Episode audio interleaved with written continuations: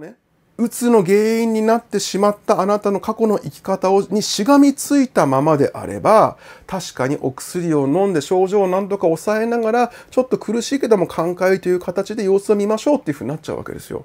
で、それでもいいんです。それが悪いとは言わない。そういう生き方もいいんだけども、その先越えてもっと元気になりたい。ね、私はそうだったんです。その先越えてもっと元気になりたい。うん。その場合にはですね、この過去の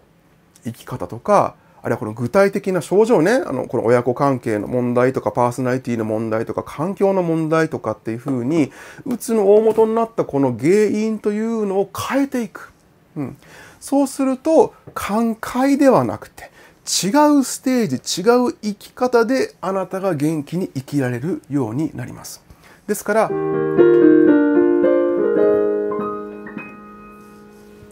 こんにちは。心理栄養音楽療法の浜翔こと橋本翔太です。うつ抜け道場シリーズです。今日お話ししたいことはですねうつっていうのは完治はないですよって病院で言われます。うつというのは寛解と言ってねまああの症状が楽になったっていう状態がゴールなんですよっていうふうに言われるんですよ。で多くの人が特にうつのうつ症状を持っている渦中にいるとえ？もう治んないんですか？昔みたいな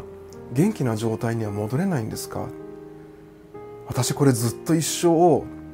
の苦しい状態この状態がまあ薄くなるのはいいとしても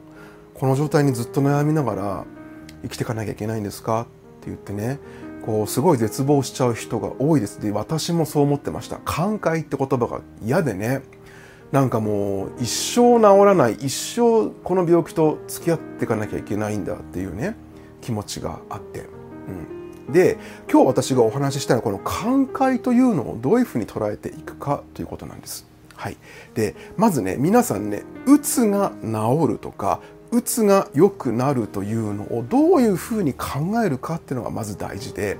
もしも皆さんがうつが良くなる。うつが回復する。うつが完治するっていうイメージが昔のあなたのように戻るということを考えているのであればそれは不可能です。それははっきり言います。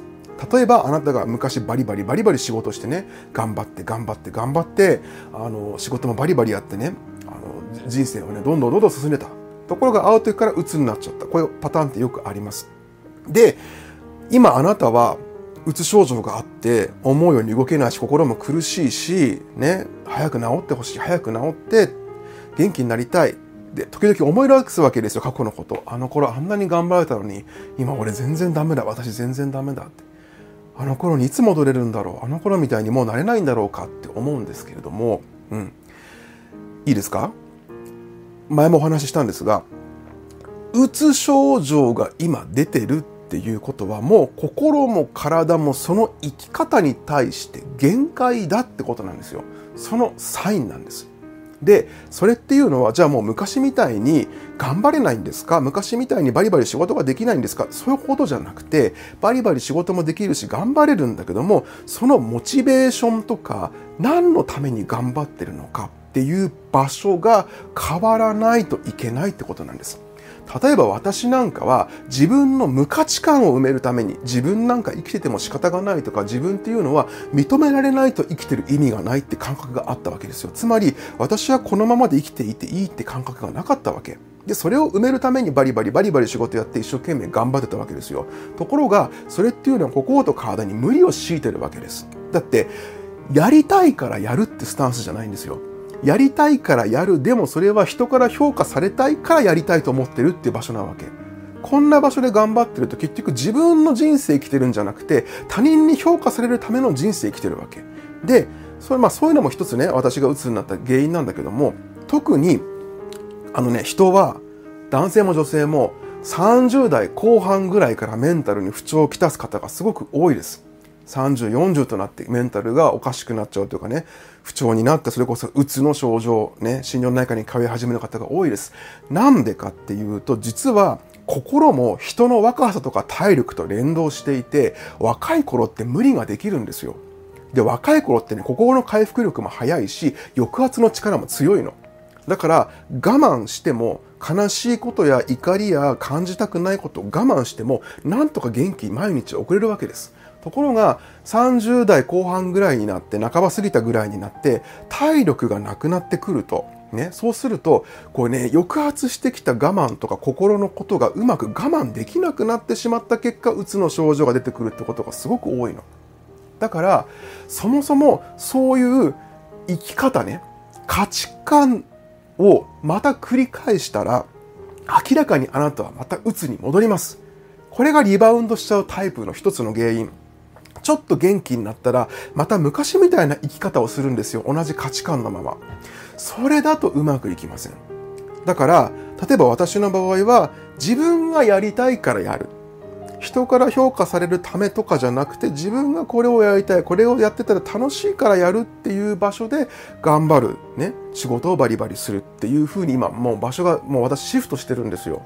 その場所でやっていると過去みたいに苦しい場所で実はやってないからうつ的なことにならないわけ。うつ症状が出てこないわけです。これは私の例なんだけどそんな風にしてとにかく皆さんがまた昔のように戻りたいと思ってたりとしたらそれは間違いでうん。でも、昔のように元気になれない、昔のように旅行に行ったり仕事をしたり友達と楽しく過ごしたいってことができないわけじゃなくて、そのモチベーションとか生き方の価値観ね、あ認知ね、そういったものが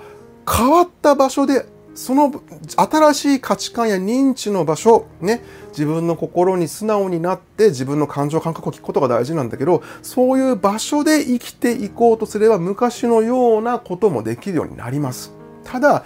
昔と同じ価値観、ものの考え方で、うつが回復してからその場所に戻ったらまたうつになります。うん。何度も言うけども、うつになってるってことは、心と体がサインを送ってるんです。その生き方じゃないよ。そっちじゃないよって言ってるわけ。うん。もう生き方変えよう。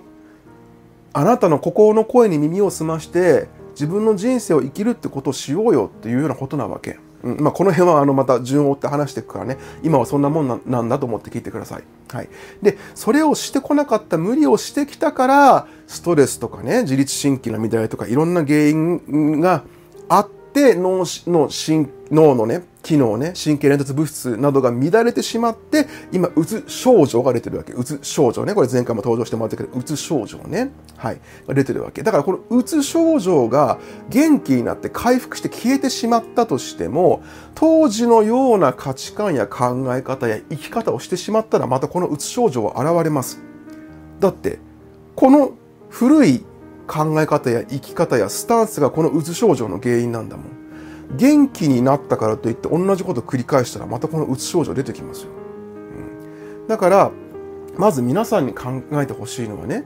寛解、うん、実際ね、寛解というのも、実は、そのね、昔のような価値観や生き方や習慣を手放せない状態でもある程度元気にはなるわけ。で、私はね、その状態が寛解なんじゃないかなっていうふうに感じてるんですよ。うつ症状の場合はね。もちろん、あの、統合失調症のようにずっとお薬と付き合っていかなきゃいけない病気もありますよ。うん。それとは別として、今、その、うつ、うつの話をしてますね。うつ症状の話をしてます。うん。うつ症状は、こう、いろんな原因があるってね、あの、第1回目の動画でお話ししてますけれども、とにかく、そのね、寛解というのは、確かにね、昔の価値観とか考え方を持ったままでもある程度回復して生きていくことができるわけ。で、その状態であれば完全に元気じゃないけれども、まあ昔よりは動けるようになったっていう感じね。これはそういう意味では寛解だと思います。けれども、私の意見、私のスタンスとしては、皆さんが根本的にね、例えば食事とか、あるいは環境とか、住環境とか、生き方とか習慣とか価値観っていうものを変えてシフトさせたら、つまり新しい生き方、ね、自分の心の声に従った生き方ができるようになれば、そこからはですね、本当にあの回復して元気になって、あの、寛解、皆さんが考えているような、お医者さんが説明するような寛解ではない、より幸せでより元気な場所で生きられるようになります。ただ、過去の、あの自分の生き方や価値観にしがみついていると、それは寛解を超えた回復、元気な状態にはなかなかなれないってことです。だから例えば私は後で説明しますけども、もううつが元気になった今と過去の食事が全然違うんです。全然違います。で、飲んでいるサプリメントもあります。これも後で、あのね、次回動画で詳しく話すんだけども、例えば食事一つとってももう私全然違うんですよ。で、前と同じ食事をしてたらやっぱりね、こう、うつ症状が出てくるのは私分かってるんです。うん。だから、そういう意味でも食事がそもそも違うわけです。それ以外にも物の考え方とか自分の感情の扱い方とか、そういう心理的な面も全然違うわけですよ。うん。人との付き合い方とかも違うわけです。うん。とはいえ、その、うつが元気になっていく中で、これはあんまり私はしない方がいいなとか、これはもっとした方がいいなってこともあるわけですよ。そういった知識も上手に取り入れて今生きてるので、すごく元気になってるんです。だから、もしも皆さんがそうやってね、こう、過去の生き方、昔の自分のように戻りたいってことに執着してるのであれば、せいぜい寛解レベルまでの回復ってこと。うん。だってそのうつの原因になった生き方とかものの考え方を手放してないからね、うん、だからまずね寛解だから落ち込むとか私回復できないんだもう私ずっとこのまま苦しいままなんだっていうふうに思っちゃう気持ち分かります。特にうつの闘病が長いとねうつ症状がずっとあるとそういうふうになっちゃうんだけどもそういう気持ちになっちゃうんだけどもそこから抜け出して元気な自分として生きていくためにはですねやっぱりね過去のものを手放して解放していかなきゃいけないってことなんです。でそれこそね食事も違うし環境も違うし物の考え方も違うし人付き合いのスタンスも違うってことが大事になってくるわけです。古いものねうつの原因になってしまったあなたの過去の生き方をにしがみついたままであれば確かにお薬を飲んで症状を何とか抑えながらちょっと苦しいけども寛解という形で様子を見ましょうっていうふうになっちゃうわけですよ。で、それでもいいんです。それが悪いとは言わない。そういう生き方もいいんだけども、その先越えてもっと元気になりたい。ね、私はそうだったんです。その先越えてもっと元気になりたい。うん。その場合にはですね、この過去の生き方とか、あるいはこの具体的な症状ね、あの、この親子関係の問題とか、パーソナリティの問題とか、環境の問題とかっていうふうに、うつの大元になったこの原因というのを変えていく。うん。そうすると、寛解ではなくて、違うステージ、違う生き方であなたが元気に生きられるようになります。ですから、寛解なんだ。ずっとこれ、もう一食水飲むのかななんかもう昔みたいに戻れないのかななんていうふうに落ち込まないでくださいね。うん。それが、あの、あなた次第でそこからどうしていくかっていうのもね。で、あの、別に薬を飲むことが悪いことではないんです。これも、あの、また違う動画でお話ししたいと思うけれどもね。薬も大事なことはね、あの、薬を飲んででも自分の人生、生活をよりよく快適にね、日常生活をスムーズに進めていくために薬が活用できるのであれば薬は使った方がいいと私は考えてますね。